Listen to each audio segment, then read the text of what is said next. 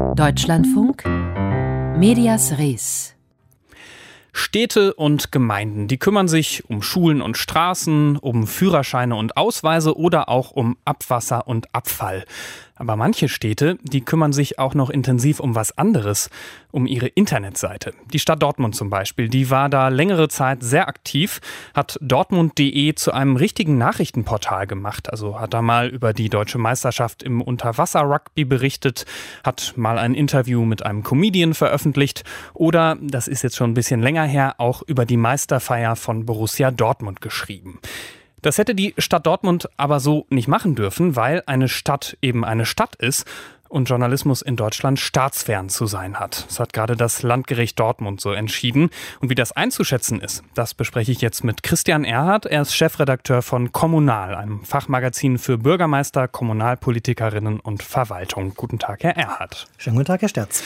Bedeutet jetzt das Urteil also, dass die Städte und Gemeinden nur noch sowas wie Öffnungszeiten vom Bürgerbüro veröffentlichen dürfen oder, keine Ahnung, Weihnachtsgrüße von der Bürgermeisterin und das war's? Nein, im Gegenteil. Es ist sogar ein Stück weit sehe ich äh, dieses Urteil als äh, Chance sogar für die Gemeinden, weil sie äh, dürfen, und das sagt das Gericht sehr deutlich, ihrer Informationspflicht nachkommen. Das heißt, Gemeindeblätter, Amtsblätter sollen sich, sollen ihre Politik erklären und das sollen sie eben auch künftig weiterhin tun. Sie sollen nur nicht über die Dinge berichten, die drumherum passieren, also der Verkehrsunfall oder äh, meinetwegen äh, das Unwetter. Über das Unwetter dürfen sie aber berichten, in dem Augenblick, wo es zum Beispiel darum geht zu sagen, äh, Achtung, deine Mülltonne konnte umherfliegen oder wir haben bestimmte Sicherungsmaßnahmen, du kannst dich bei der Kommune melden. Das ist ureigene Aufgabe der Kommune und da wurden sie sogar ein Stück weit gestärkt durch das Urteil.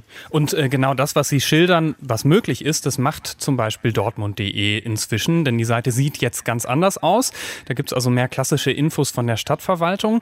Aber äh, zum Beispiel bei Köln.de, da gibt es äh, im Moment Zitat Karnevalslieder 2019, 2020, unsere Playlist bringt euch in Jecke Stimmung oder bei München.de gibt es einen Text über neun besondere Fahrradläden oder auf Hamburg.de, da habe ich eine Nachricht gefunden, dass das Atomkraftwerk Brokdorf wegen Reparatur vom Netz muss.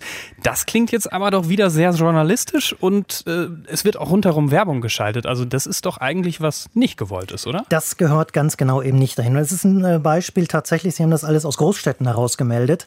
Äh, das stellen wir überhaupt fest, dass in diversen Großstädten, sowohl Dortmund als auch Köln als auch andere Städte, da häufig eben sich nicht auf das konzentrieren, äh, was eigentlich ihre Aufmachung oder ihre Aufgabe ist. Ich muss aber fairerweise dazu sagen, dass von den rund 11.000 Kommunen, die wir in Deutschland haben, aus meiner Sicht weit mehr als 10.000 Kommunen diesem auch wirklich nachkommen, dieser Informationspflicht nachkommen. Die haben bisher sogar eher die Sorge gehabt, Sie kennen das, wenn Sie so ein Amtsblatt sehen, in kleineren Gemeinden sieht das auch häufig häufig noch so aus wie vor 30 Jahren. Ich übertreibe das mhm. mal. Äh, die haben sogar oftmals gezögert bisher, das moderner zu gestalten, weil sie genau davor Angst hatten, dass ein modernes A-Layout, eine ansprechende An Aufmachung möglicherweise zum Problem werden könnte. Und das ist es eben nicht, äh, sondern es wird dann zum Problem, wenn sie tatsächlich kommerziell äh, an der Stelle werden. Sie dürfen maximal, und selbst das würde ich Kommunen niemals empfehlen, ich sag mal so eine Refinanzierung von Druckkosten oder ähnliches darf man machen.